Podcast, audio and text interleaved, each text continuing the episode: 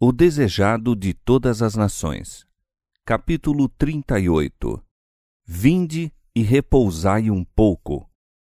Este capítulo se baseia em Mateus capítulo 14, versos 1, 2, 12 e 13, Marcos capítulo 6, versos 30 a 32 e Lucas capítulo 9, versos 7 a 10.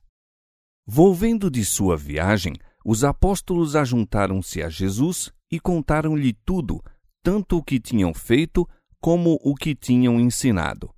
E ele lhes disse: Vinde vós aqui à parte, a um lugar deserto e repousai um pouco. Pois havia muitos que iam e vinham e não tinham tempo para comer. Os discípulos foram ter com Jesus e lhe contaram tudo. Sua intimidade com ele os animava a expor-lhe os incidentes favoráveis e os desfavoráveis que lhe sucediam, sua alegria ao ver os resultados de seus labores e a tristeza que sentiam em face dos fracassos, das faltas e fraquezas de sua parte.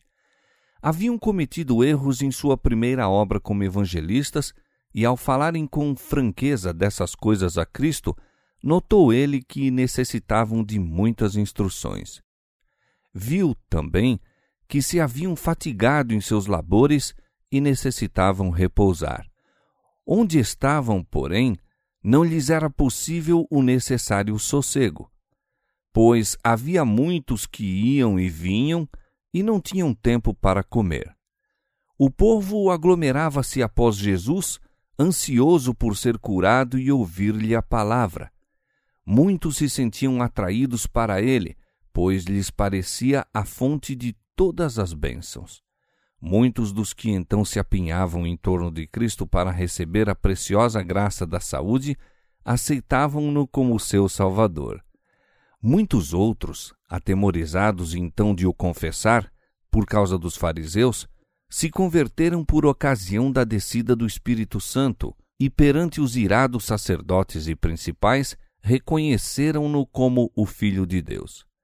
Agora, porém, Cristo ansiava um retiro para que pudesse estar com os discípulos. Tinha muito que dizer-lhes. Em seu labor, passaram pela prova da luta e enfrentaram oposição em suas várias formas. Até então haviam consultado a Cristo em tudo. Tinham, porém, estado sós por algum tempo e ficado por vezes muito perplexos quanto ao que deviam fazer. Tinham recebido muita animação em sua obra, pois Cristo os não enviara sem o seu Espírito, e pela fé nele operaram muitos milagres. Necessitavam, todavia, alimentar-se agora do pão da vida. Precisavam retirar-se para um lugar solitário, onde pudessem estar em comunhão com Jesus e receber instruções quanto à sua obra futura. E ele disse-lhes: Vinde vós aqui à parte, a um lugar deserto, e repousai um pouco. Cristo é cheio de ternura e compaixão para com todos os que se acham ao seu serviço. Queria mostrar aos discípulos que Deus não exige sacrifício, mas misericórdia. Eles haviam posto toda a alma no trabalho em favor do povo, e isso lhes estava exaurindo as energias físicas e mentais. Cumpria-lhes descansar. Como os discípulos houvessem visto o êxito de seus labores, estavam em risco de atribuir a honra a si mesmos, em risco de nutrir orgulho espiritual, caindo assim sob as tentações de Satanás. Achava-se diante deles uma grande obra e antes de tudo deviam aprender que sua força não se encontrava neles mesmos, mas em Deus. Qual Moisés no deserto do Sinai, qual Davi entre os montes da Judéia e Elias junto à fonte de Querite, necessitavam os discípulos pôr-se à parte das cenas de sua tarefada atividade para comungar com Cristo, com a natureza e com o próprio coração. Enquanto os discípulos haviam estado ausentes em sua viagem missionária, Jesus visitara outras cidades e aldeias pregando o evangelho do reino. Foi mais ou menos por esse tempo que ele recebeu a notícia da morte do Batista. Esse acontecimento apresentou-lhe vivamente a ideia do fim a que seus passos o conduziam. As nuvens adensavam-se em torno da vereda que percorria. Sacerdotes e rabinos espreitavam para tramar-lhe a morte, espias lhe rondavam os passos e multiplicavam-se por toda parte as conspirações para cavar-lhe a ruína.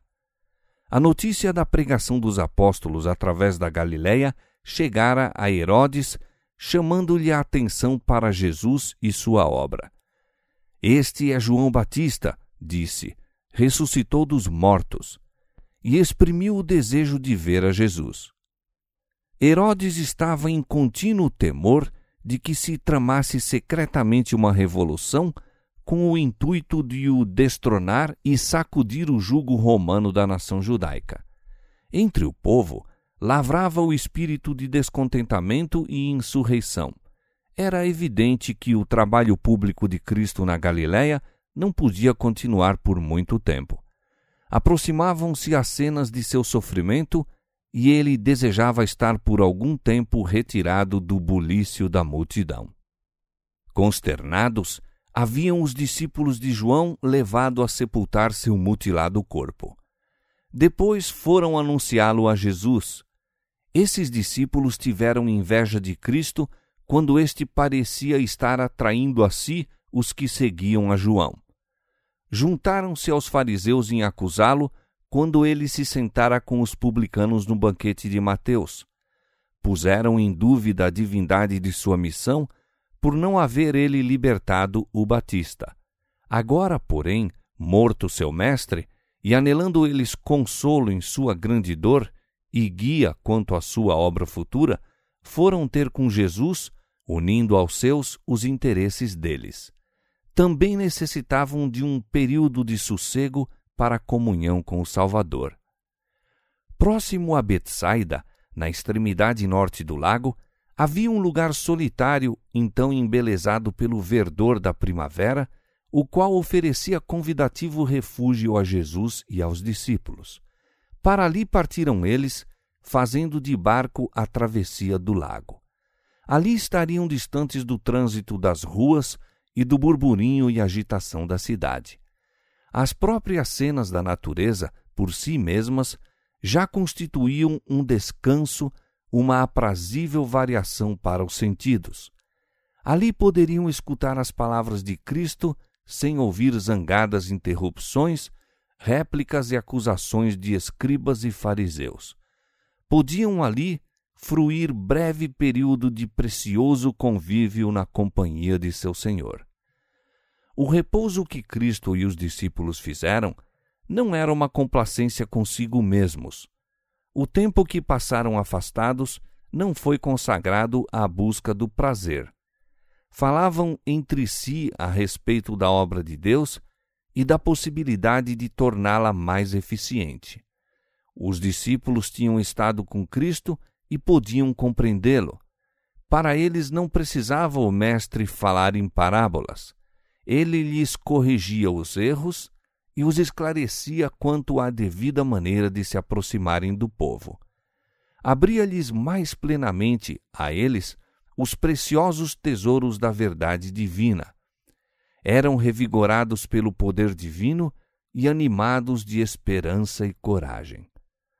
Embora Jesus tivesse poder de operar milagres e houvesse otorgado aos discípulos o mesmo poder, dirigiu seus extenuados servos a um lugar à parte, no campo, para ali descansarem. Quando disse que a seara era grande e poucos os obreiros, não acentuou para os discípulos a necessidade de incessante labuta, mas disse: Rogai, pois, ao Senhor da seara que mande ceifeiros para a sua seara. Mateus capítulo 9, verso 38.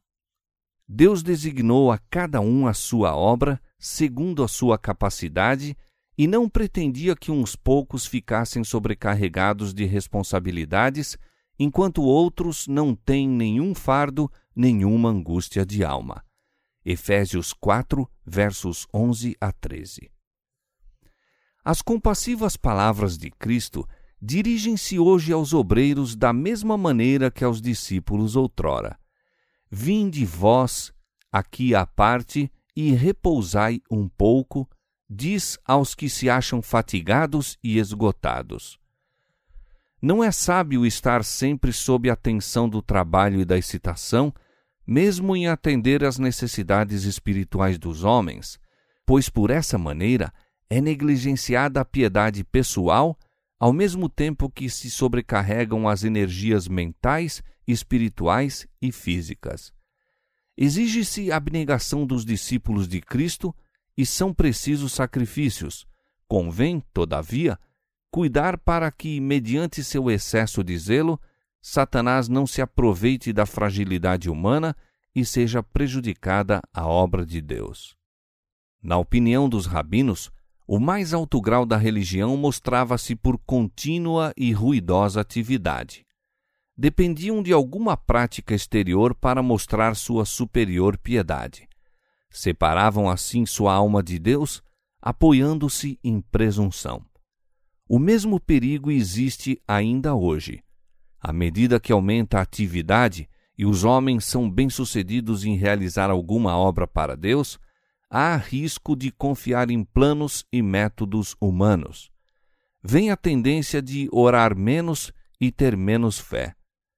Como os discípulos, arriscamos-nos a perder de vista nossa dependência de Deus e buscar fazer de nossa atividade um Salvador.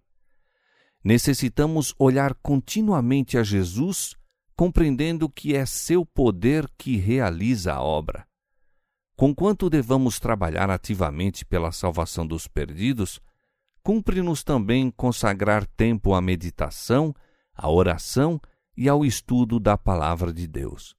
Unicamente o trabalho realizado com muita oração e santificado pelos méritos de Cristo demonstrar-se-á afinal haver sido eficaz. Nenhuma outra vida já foi tão assoberbada de trabalho e responsabilidade como a de Jesus.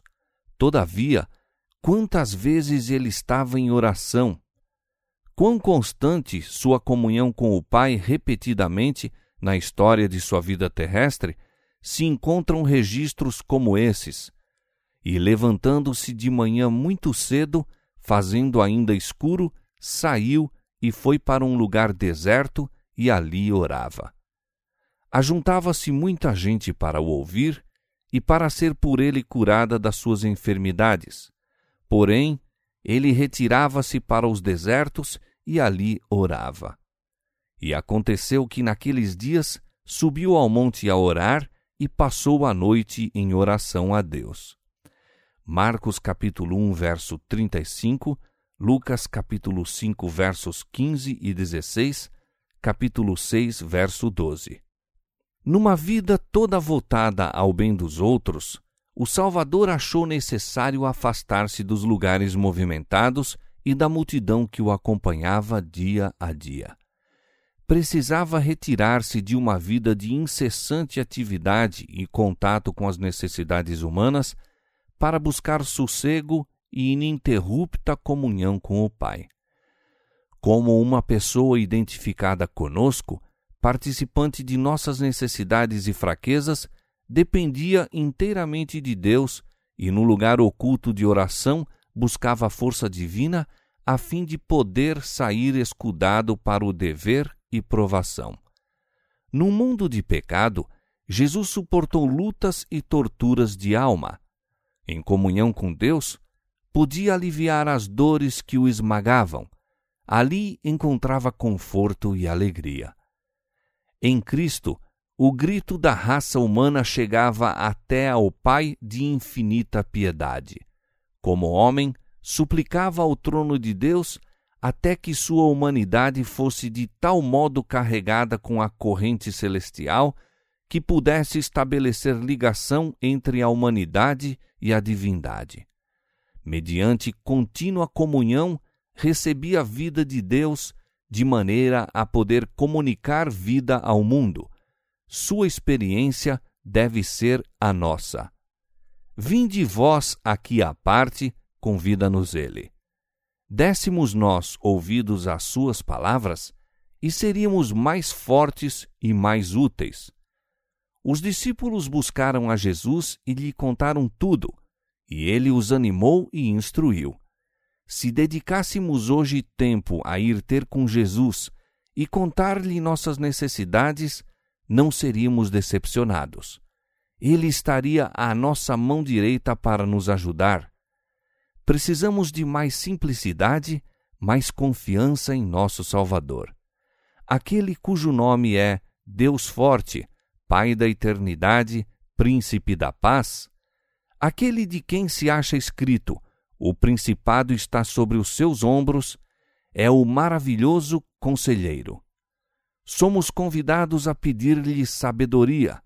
Ele a todos dá liberalmente e o não lança em rosto.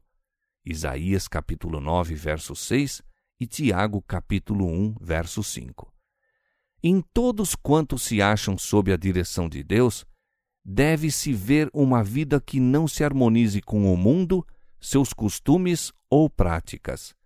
E todos têm de ter experiência pessoal da obtenção do conhecimento da vontade divina. Precisamos ouvir individualmente sua voz a nos falar ao coração. Quando todas as outras vozes silenciam e em sossego esperamos perante Ele, o silêncio da alma torna mais distintiva a voz de Deus, Ele nos manda: Aquietai-vos e sabei que eu sou Deus. Salmo 46, 10. Somente assim se pode encontrar o verdadeiro descanso. E é essa a preparação eficaz para todo o trabalho que se faz para Deus por entre a turba apressada e a tensão das febris atividades da vida, a alma que assim se refrigera será circundada por uma atmosfera de luz e paz. A vida exalará fragrância e há de revelar um divino poder que atinge o coração dos homens.